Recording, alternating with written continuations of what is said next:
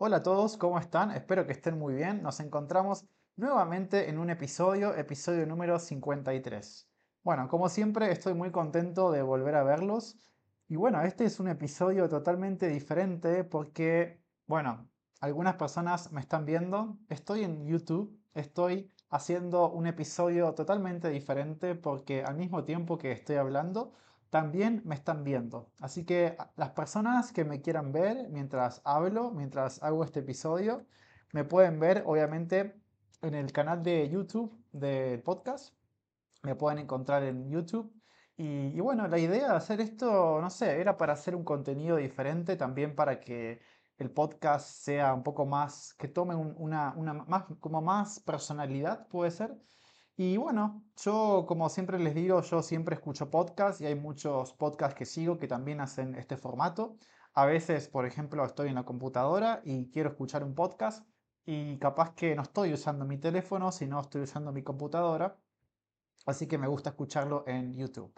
Así que bueno, si me quieren acompañar por YouTube, eh, lo pueden hacer y pueden escuchar el episodio. Seguramente también eh, van a estar disponibles eh, los, los subtítulos, iba a decir, la transcripción del episodio acá, la pueden ver acá abajo mientras estoy hablando. Y bueno, nada, eso, estoy muy contento de volver a verlos y bueno, hoy es un día bastante diferente en Argentina, es un día especial porque tenemos elecciones. Hoy es domingo 19 de noviembre, tenemos que elegir el próximo presidente de Argentina. Así que bueno, aprovecho este domingo, obviamente ya fui a votar, fui a, votar a, la, escuela, ya elegí. Así que bueno, lo único que quiero decir es que espero que todo mejore, que la situación mejore en Argentina, porque la verdad que estamos viviendo un periodo bastante complicado, no solamente en lo que es la economía, la inflación, eh, los salarios, sino también todo lo que tiene que ver con las relaciones entre las personas. Eh, hoy en día es muy difícil, por ejemplo, opinar sobre lo que, lo que, no sé, sobre lo que opinamos, sobre política, porque hay, hay, como, mm, digamos, un ambiente bastante difícil entre las personas, entre los ciudadanos, y mm, nada, espero que también mejore eso, que seamos, que los argentinos seamos más capaces de tolerar a las, personas, a las otras personas que capaz que piensan diferente. Eh, y bueno, eso. Pero bueno, quiero continuar con el podcast. El tema que tenemos para hoy es muy interesante. Antes de empezar con el tema, quiero decirles que si les gusta el podcast, pueden eh, ayudarme y dejar cinco estrellas en Spotify. Y bueno, como siempre, gracias a todas las personas que, que me acompañan. Y bueno, podemos empezar.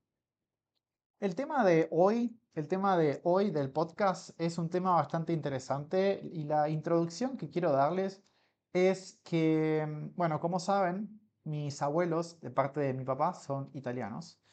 Em, ellos cuando llegaron a Argentina obviamente no hablaban nada de español, lo fueron aprendiendo poco a poco. Y bueno, obviamente ellos tuvieron tres hijos, entre ellos mi, mi papá. Y mm, en el momento en que mis abuelos estaban criando a mi papá, em, obviamente ellos le hablaban eh, en, italiano, pero más que nada en veneto, en dialecto veneto. Para los que no saben, en Italia, eh, antes, hace muchos años, principalmente cuando fue el tema de la inmigración hacia Argentina, no, no se hablaba el italiano propiamente dicho, sino que se hablaban diferentes dialectos. Entre ellos estaba el dialecto véneto, que es el de la región Véneto, en Italia, una región del norte de Italia, que es la región en la cual provienen mis abuelos. Mis abuelos le hablaban a mi papá en dialecto véneto, obviamente, porque ellos hablaban el véneto y no hablaban en español. Entonces mi papá se fue criando de alguna forma con el dialecto véneto y el español lo empezó a aprender poco a poco en la escuela, obviamente, con sus compañeros, con sus maestros, etc. El problema de esto fue cuando una de sus maestras, una de sus profesoras, le dijo a mi abuela que dejara de hablarle en Veneto, porque lo que estaba pasando era que supuestamente mi papá se empezaba a confundir en la escuela. y que no podía aprender el español, propiamente dicho. Entonces mi abuela obviamente dejó de hablarle en véneto a mi papá y empezó a hablarle en el español que ella hablaba, ¿no? que hasta hoy en día eh, ella no habla un español perfecto, podemos decir, porque a veces hace algunos errores y, bueno, obviamente también la pronunciación de algunas palabras, su acento. Em, si ustedes la escuchan, se dan cuenta que capaz que no es hispanohablante, o sea que su idioma materno no es el español. De hecho, tengo la idea, ahora cuando vuelva a mi casa, yo voy a volver el 6 de diciembre a mi casa, tengo la idea de hacer una, mm, hacerle una entrevista a mi abuela sobre, sobre este tema de la inmigración. Me gustaría hacerle una entrevista para que puedan escuchar no solamente su acento, sino también eh, su historia. Así que hay algunas personas que, me pidieron si, si, bueno, le podía hacer una entrevista y la verdad que me parece algo súper lindo y que estaría muy bueno hacerlo. y bueno, eso. Con esa introducción, con esa introducción que les acabo de contar de la historia de mi papá, que él aprendió el véneto en la casa y también el español en la escuela, es el tema que vamos a hablar hoy. El tema que vamos a hablar hoy es si se puede o no criar hijos bilingües. Y bueno, para eso vamos a utilizar un sitio web, una página web, como decimos en Argentina, que se llama Quora. Seguramente muchos de ustedes lo conocen, es un foro, un foro en el cual una persona hace una pregunta y diferentes personas le responden. Algunas de ellas son profesionales, otras de ellas no. Pero obviamente dependiendo de la pregunta hay preguntas más relevantes o más importantes y otras que no tanto. Así que bueno, la verdad que me parece un tema súper interesante y de hecho yo siempre digo que envidio entre comillas, envidio a esos niños, a esos chicos que hablan dos idiomas, tres idiomas desde que son chicos, porque la verdad que es, un, es una, gran, una gran ventaja. O sea, estás aprendiendo, yo no diría aprendiendo, capaz que podría decir adquiriendo. Adquiriendo un idioma desde chiquito, desde que tenés cinco años, seis años, sin darte cuenta, porque después sos adulto y lo hablas. Por ejemplo, mi papá eh, si bien él no habla el véneto fluidamente, creo, eh, él entiende, entiende perfectamente y puede, puede hablar más o menos, tener una conversación, obviamente seguramente hace errores, eh, comete, comete errores, pero es increíble cómo, cómo, digamos, él aprendió el español en la escuela o en español con sus amigos de Argentina y en la casa aprendía el véneto o también un poco de italiano. Esperen que tome un poco de agua. Esto en realidad es em, muy raro para mí, porque cuando yo grabo episodios em, sin video, es diferente, porque yo tengo más tiempo para tomar agua, como por ejemplo para ir a otro lugar, para ir a, para ir a la cocina, para ir al baño. Y ahora que estoy en un video, es un poco diferente, pero pienso que es un poco más natural, porque obviamente eh, cuando ustedes están con una persona hablando, también puede ser que la persona tome agua y se haga como una pausa. Entonces, creo que esto, estos episodios de video son más auténticos, más naturales y además ustedes pueden verme, pueden ver cómo muevo la boca, que es algo que siempre digo que es muy importante. Em, y saben qué, otra cosa que estuve pensando es que capaz que voy a practicar mis idiomas también haciendo videos, pero yo no sé si lo voy a hacer público, seguramente lo haga para mí, porque solamente como para ver cómo muevo la boca o cómo hablo, no sé. Eh, capaz, capaz que en algún momento lo haga público y el, que quiera verlo lo pueda ver y obviamente eh, sería buenísimo porque me pueden corregir, pueden corregirme mi pronuncia, mi pronunciación, etc. Em, yo les recomiendo mucho, les recomiendo mucho hablar, hablar solos, eh, grabarse, grabarse. Pueden, por ejemplo, buscar eh, preguntas en internet y las pueden responder y pueden grabarse solos. Eh, es una, una, oportunidad que tienen y la verdad que creo que está buenísimo y con esto del internet tenemos muchísimas oportunidades para hacerlo. Pero bueno, No me quiero ir de tema y vamos a empezar con este debate. Eh, déjenme buscar la página, esta página web que se llama Quora. Básicamente, como les acabo de decir, en Quora van a, van a encontrar esta pregunta. En realidad ustedes pueden buscar cualquier pregunta. De hecho, a veces es un poco, un poco raro, un poco bizarro, porque como yo tengo la suscripción, em, o sea, esto no quiere decir que yo pago, sino que estoy como suscripto de alguna forma a Quora. Entonces, a veces me llegan preguntas de, que hace la gente en Quora y algunas de esas preguntas son un poco bizarras. Por ejemplo, no sé, hay gente que pregunta, no sé, ¿por qué eh, hay gente zurda? La gente zurda es la que escribe con la mano izquierda. Eh, no sé, hay gente que pregunta cosas bastante raras, pero bastante interesantes al mismo tiempo. Entonces, es una página web que la verdad que eh, está muy buena y bueno, quiero compartir con ustedes y que hagamos este debate juntos. Entonces, la pregunta que tenemos hoy para debatir en Quora es, ¿cuáles son algunas estrategias para criar a un niño bilingüe? ¿Sí? ¿Conocen el verbo criar? Criar tiene que ver con la forma en la cual un niño crece, ¿sí? Un niño crece con los padres, ¿sí? Los padres deben criar a un niño de forma no, no podemos decir saludable, sino que lo tienen que criar de una buena forma, ¿sí? Criar, la crianza de un niño depende puramente, exclusivamente de los padres. Los padres son los responsables de criar a un niño, es decir, de darle de comer, de darle un lugar para dormir, de darle los recursos que necesita para, por ejemplo, para ir a la escuela, de darle educación, de darle no solamente educación formal, sino también eh, educación en valores, educación en diferentes cosas de la vida. Eso es criar. Entonces, la pregunta es, ¿cuáles son algunas de las estrategias para criar a un niño bilingüe? Y bueno, como les dije antes, diferentes personas van dando sus opiniones, sus respuestas, y yo lo que voy a hacer con este episodio es ir leyendo estas respuestas y vamos a ir debatiendo en realidad el que va a debatir soy yo, porque ustedes solamente me están escuchando o me están viendo. Pero eh, me parece bastante interesante ver qué opina la gente y voy a dar mi punto de vista. ¿sí? Así que ustedes obviamente también pueden dar su punto de vista en los comentarios. Me pueden enviar, por ejemplo, un correo electrónico, me pueden hablar por Instagram, también tiene Instagram el podcast, o también ahora en YouTube pueden comentar en los comentarios, obviamente. Así que bueno, vamos a empezar con el primer comentario que se llama, es una persona que se llama Felicia Stone. Em, es tutora de inglés, dice. Acá también podemos ver cuál es su profesión.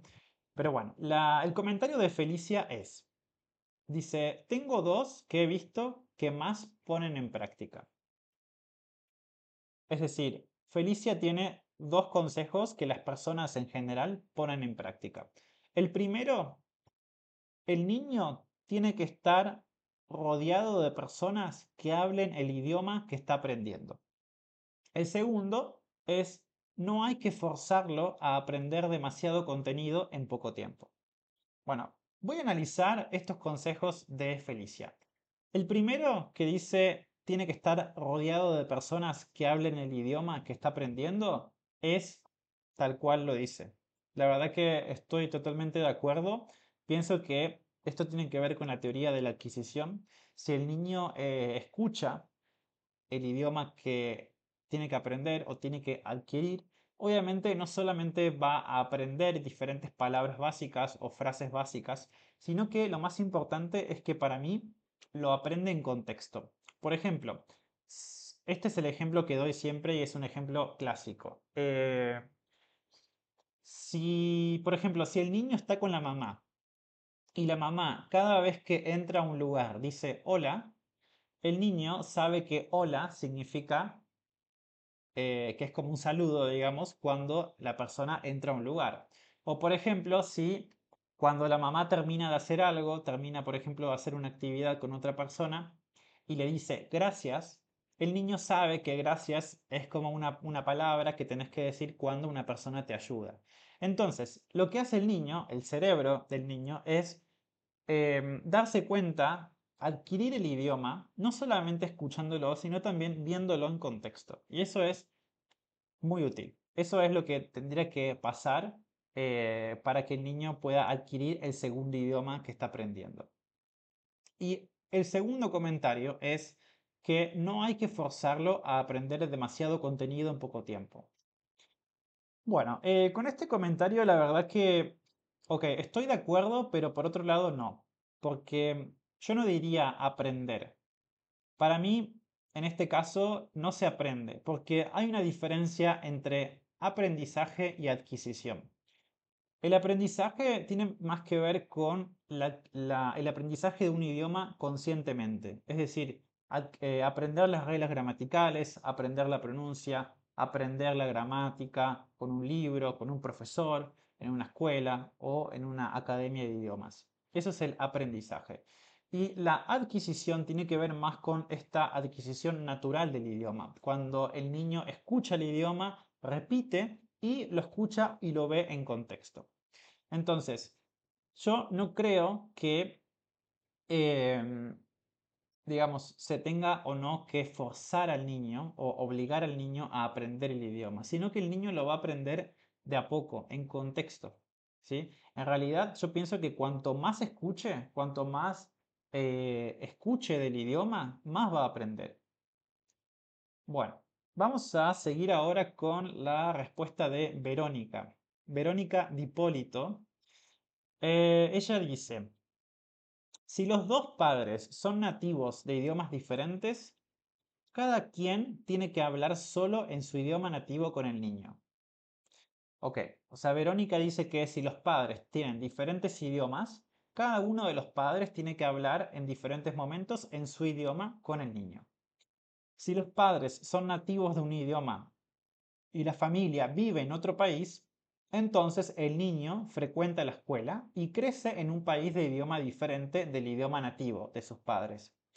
Esto es una buena estrategia, perdón, una buena estrategia es hablar en casa siempre el idioma nativo de los padres y ellos también tienen que encargarse de enseñar al niño a escribir correctamente en el dicho idioma.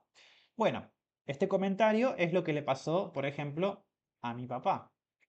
Mi papá tiene padres extranjeros, o sea, padres italianos, pero él creció y nació en Argentina. Entonces, él aprendió el español en la escuela o el español en su barrio con sus amigos y en la, en la casa se hablaba o italiano o veneto, dialecto veneto. Entonces, em, yo pienso que esta es una muy buena estrategia y pienso que lo que hizo la maestra de mi papá es simplemente por ignorancia por no saber cómo funciona la mente de los niños. Yo pienso que en realidad los niños son como una esponja. Una esponja, ¿saben lo que es? Es un objeto que usamos en la cocina para limpiar, ¿sí? para lavar los platos después de, después de comer. Y la esponja lo que hace es absorber, absorber ese detergente que usamos para lavar los platos. Los niños básicamente pienso que son como una esponja que absorbe todo. Entonces, em, obviamente los niños pueden aprender mucho más rápido y pueden adquirir el idioma mucho más rápido. Eh, entonces, creo que Verónica aportó una respuesta bastante interesante y es una estrategia que la verdad que está muy buena. Y yo siempre digo, si tuviera hijos, les hablaría en español y también en otros idiomas para que en el futuro sean bilingües. Pero, pero bueno, eh, no tengo hijos, así que bueno, no sé en el futuro, no sé en el futuro, pero por ahora no tengo hijos. Pero estaba tomando agua. Me olvido que hay personas que, que no me están viendo, que solamente van a escuchar el podcast. Pero como digo, como dije antes, si me quieren ver, lo pueden hacer por YouTube. Va a estar disponible eh, este episodio en formato video también. Em, es la primera vez que hago esto, así que ténganme paciencia porque soy nuevo haciendo estas, estas cosas. Así que, así que bueno. Bueno, vamos a leer ahora el comentario de Andrés. Andrés dice, además de enseñarle como cualquier otra materia, introducirlo en un ambiente donde constantemente esté usando el segundo idioma. Lo mismo si hubiera un tercero o cuarto idioma. Ok, Andrés dice que, o sea, Andrés piensa que la adquisición de un segundo idioma es, es como aprender otra materia. Eh, yo entiendo que su idea es, es, correcta porque él habla de introducir al niño en, en un ambiente donde se hable constantemente el idioma, pero yo no pienso que adquirir un idioma o aprender un idioma sea lo mismo que aprender otra materia. Eh, pero esto en realidad es porque yo creo que para aprender un idioma no hace falta seguir un libro de gramática eh, rígidamente. Eh, y para mí no es lo mismo que aprender geografía, por ejemplo, o que aprender matemática o no sé. Para mí es totalmente diferente. yo no, no sé cómo explicar la diferencia que siento entre la adquisición de un idioma y el aprendizaje de la, no sé, de la matemática.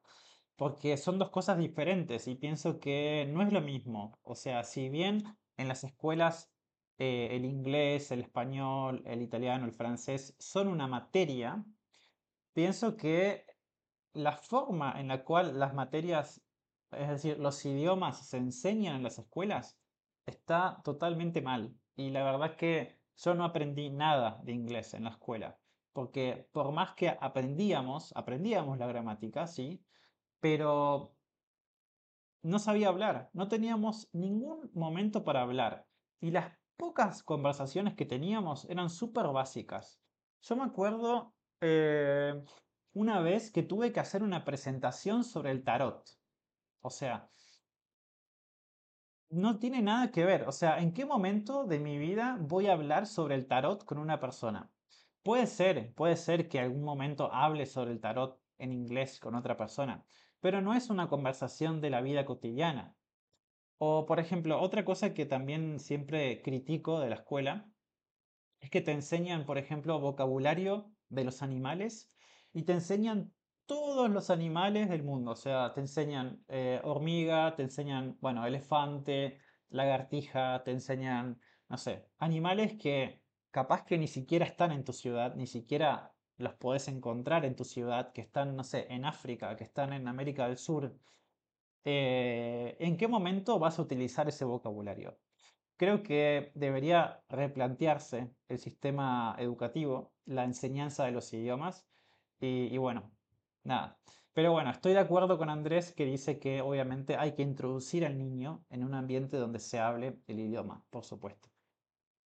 Eh, bueno, Martina Canales eh, dio una respuesta muy corta. Lo único que dice es hablando, hablándole en dos idiomas. Sí, bueno. Eh, Martina, te podrías haber, haber explayado un poco más en tus respuestas, pero bueno. Eh, ¿Saben lo que significa explayarse? Explayarse es como eh, escribir más, digamos. Eh, no sé cómo explicarlo. Explayarse, a ver, si yo escribo un texto muy largo de una cosa, eso quiere decir que me explayé muchísimo en el tema, que escribí un montón. Eso es explayarse. Martina, que solamente escribió la frase hablándole en dos idiomas, no se, no se explayó muchísimo en el tema. Bueno, vamos a continuar ahora con la respuesta de John. Dice, el mejor y casi creo que el único imprescindible es que cada uno de los padres elija una lengua y no cambie nunca cuando hable con los hijos. Los niños relacionan a cada persona con un idioma. Así el padre un idioma siempre y la madre otro siempre. Eso con los hijos. Entre los padres pueden hablar el idioma que quieran, pero recomiendo que también elijan uno y no lo cambien nunca. Bueno, esta persona eh, escribió un poco mal, es decir, las palabras que utilizó, mm, o sea, yo entiendo la idea porque soy un nativo de español, pero creo que si un extranjero tiene que leer esto, va a ser difícil, porque esta persona no escribió muy bien, que digamos. Eh, pero bueno, con esto se pueden dar cuenta que incluso los nativos hispanohablantes no hablamos correctamente el español.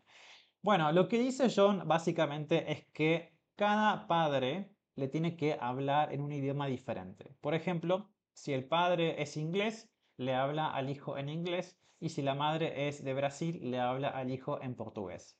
La verdad que esto me parece una buena idea eh, y lo que dice John también es que el hijo lo que va a hacer es em, relacionar como la cara del padre con el idioma o también la voz puede ser. Entonces, obviamente, es como que el niño em, lo que hace es mm, conecta los idiomas con cada padre y también tiene diferentes interacciones con los dos idiomas en, en diferentes contextos, en diferentes situaciones. Bueno, ¿qué más dice el comentario? Eh, este consejo me lo dio un profesional y con mis hijos ha funcionado perfectamente, de forma que son totalmente bilingües y no mezclan nunca un idioma con el otro. También te digo que el euskera y el francés son muy diferentes. Em, bueno, ok, bueno, eh, según John, este fue un, un consejo de un profesional, así que, bien, parece que le funcionó.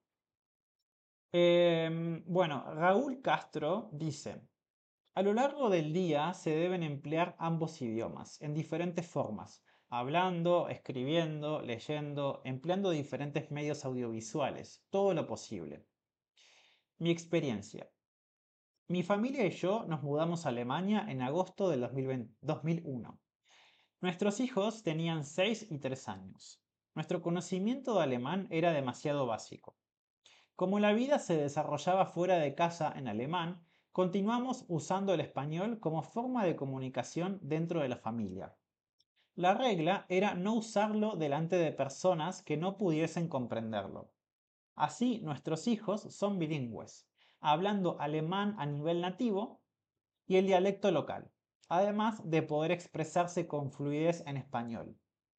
Bueno, esto es otra de las estrategias muy usadas eh, por algunas de las familias, eh, que obviamente ellos son, eh, por ejemplo, hispanohablantes, pero viven en Alemania. Entonces desarrollan su vida profesional y su vida académica en alemán, pero dentro de la casa conservan el español. Entonces los hijos obviamente aprenden el idioma español y eh, obviamente también aprenden el alemán porque van a la escuela, porque van al trabajo, etcétera, etcétera, etcétera. Bueno, vamos a seguir con el comentario de Clemencia Naranjo. Eh, dice, en el caso de mi hijo de tres años y medio, lo que hemos hecho es que en la casa solamente la hablamos en español. Toda la música, películas, libros son en español, para reforzar el hecho de que en la casa solamente se habla español.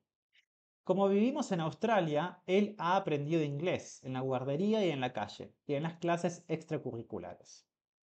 Bueno, esto más o menos es el mismo ejemplo que acabo de leer de Raúl. Obviamente, si el niño se cría en una casa donde le hablan español, pero después va a clases o va a diferentes ámbitos escolares o académicos, va a aprender el otro idioma.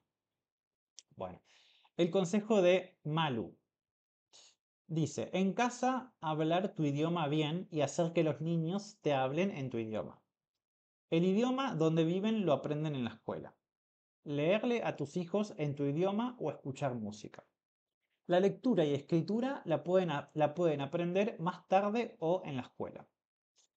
Malu también dice, siempre he dicho que los niños son como esponjas, pues si conviven con, pues si conviven con una persona que les habla un idioma desconocido, lo van a aprender si se les enseña correctamente.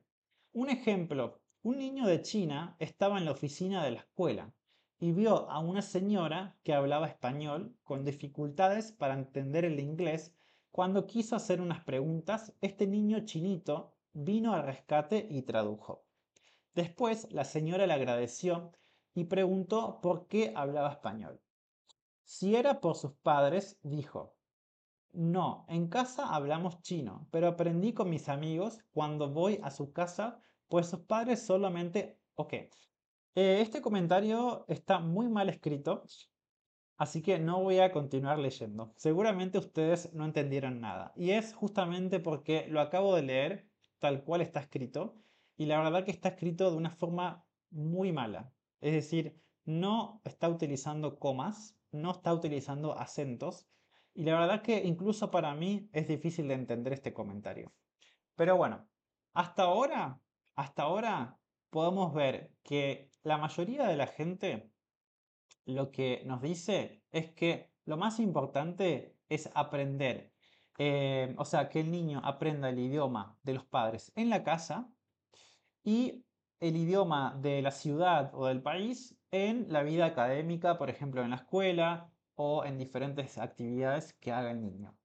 Eh, otra de las eh, estrategias que hace la gente es que si los padres em, son de países diferentes, esto es buenísimo.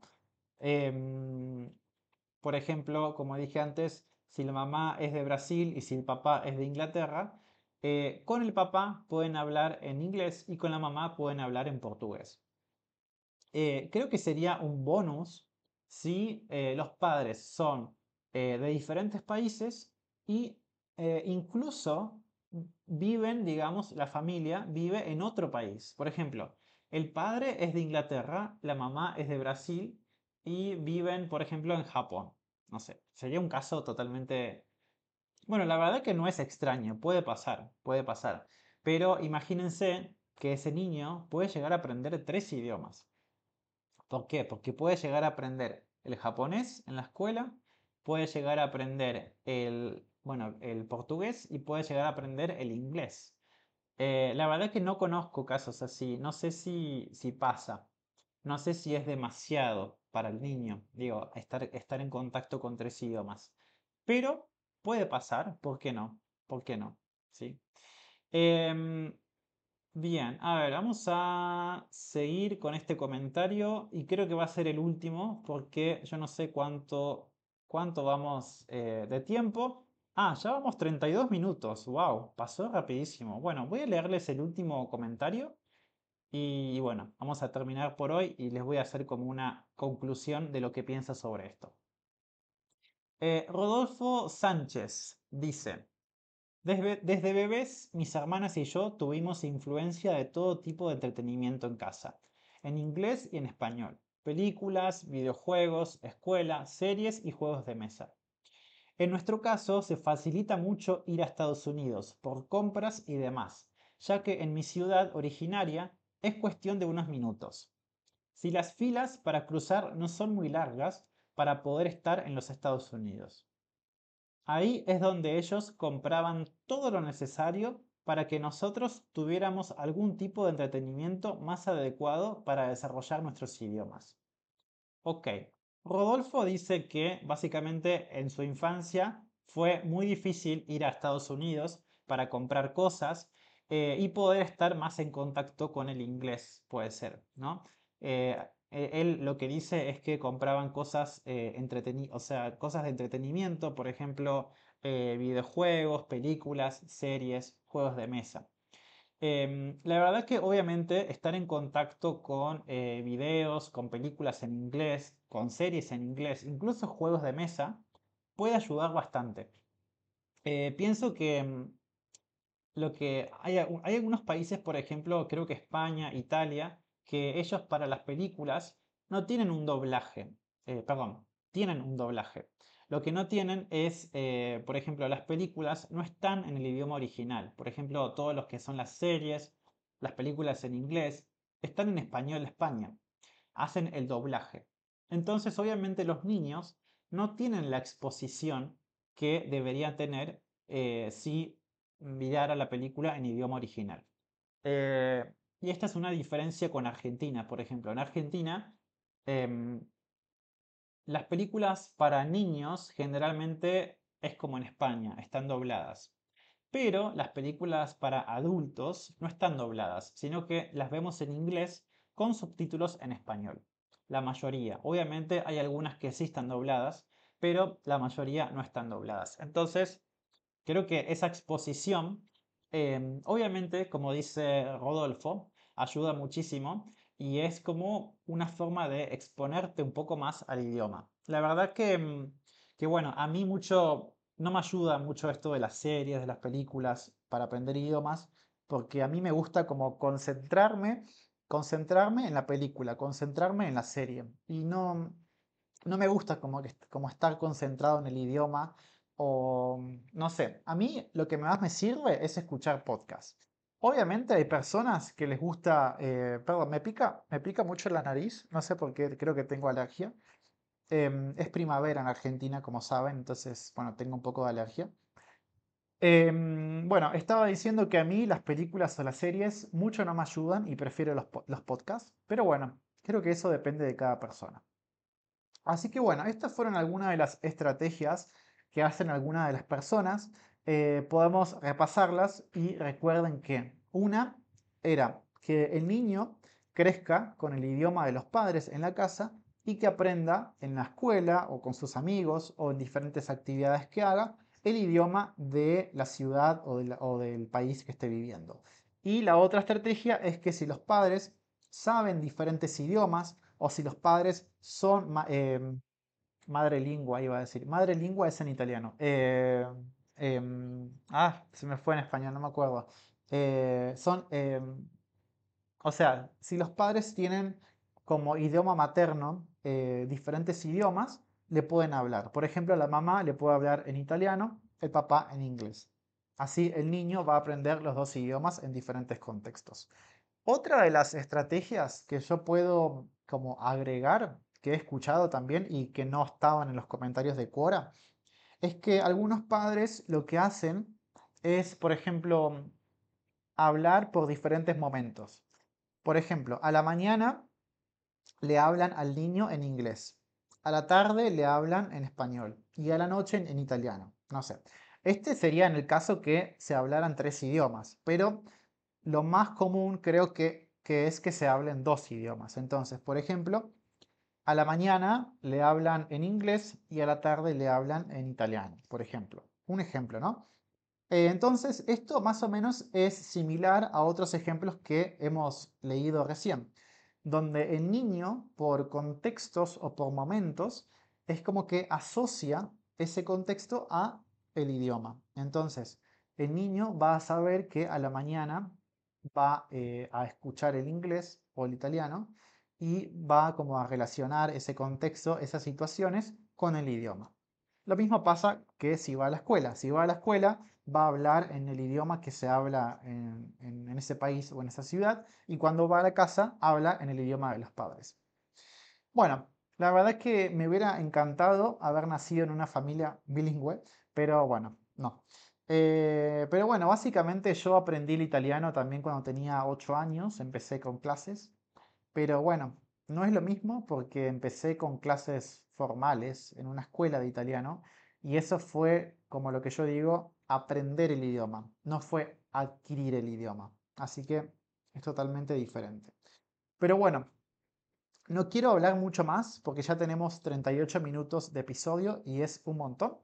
Pero bueno, espero que les haya gustado esta forma de episodio en formato video. Como les dije antes, me pueden ver en YouTube, así me miran eh, no sé, también pueden ver que tengo estas banderas, estas banderas que son las banderas de los diferentes países eh, de mis estudiantes. Eh, bueno, la mayoría son de Inglaterra, de Estados Unidos, de Canadá, países que hablan inglés. También tengo bastantes de China.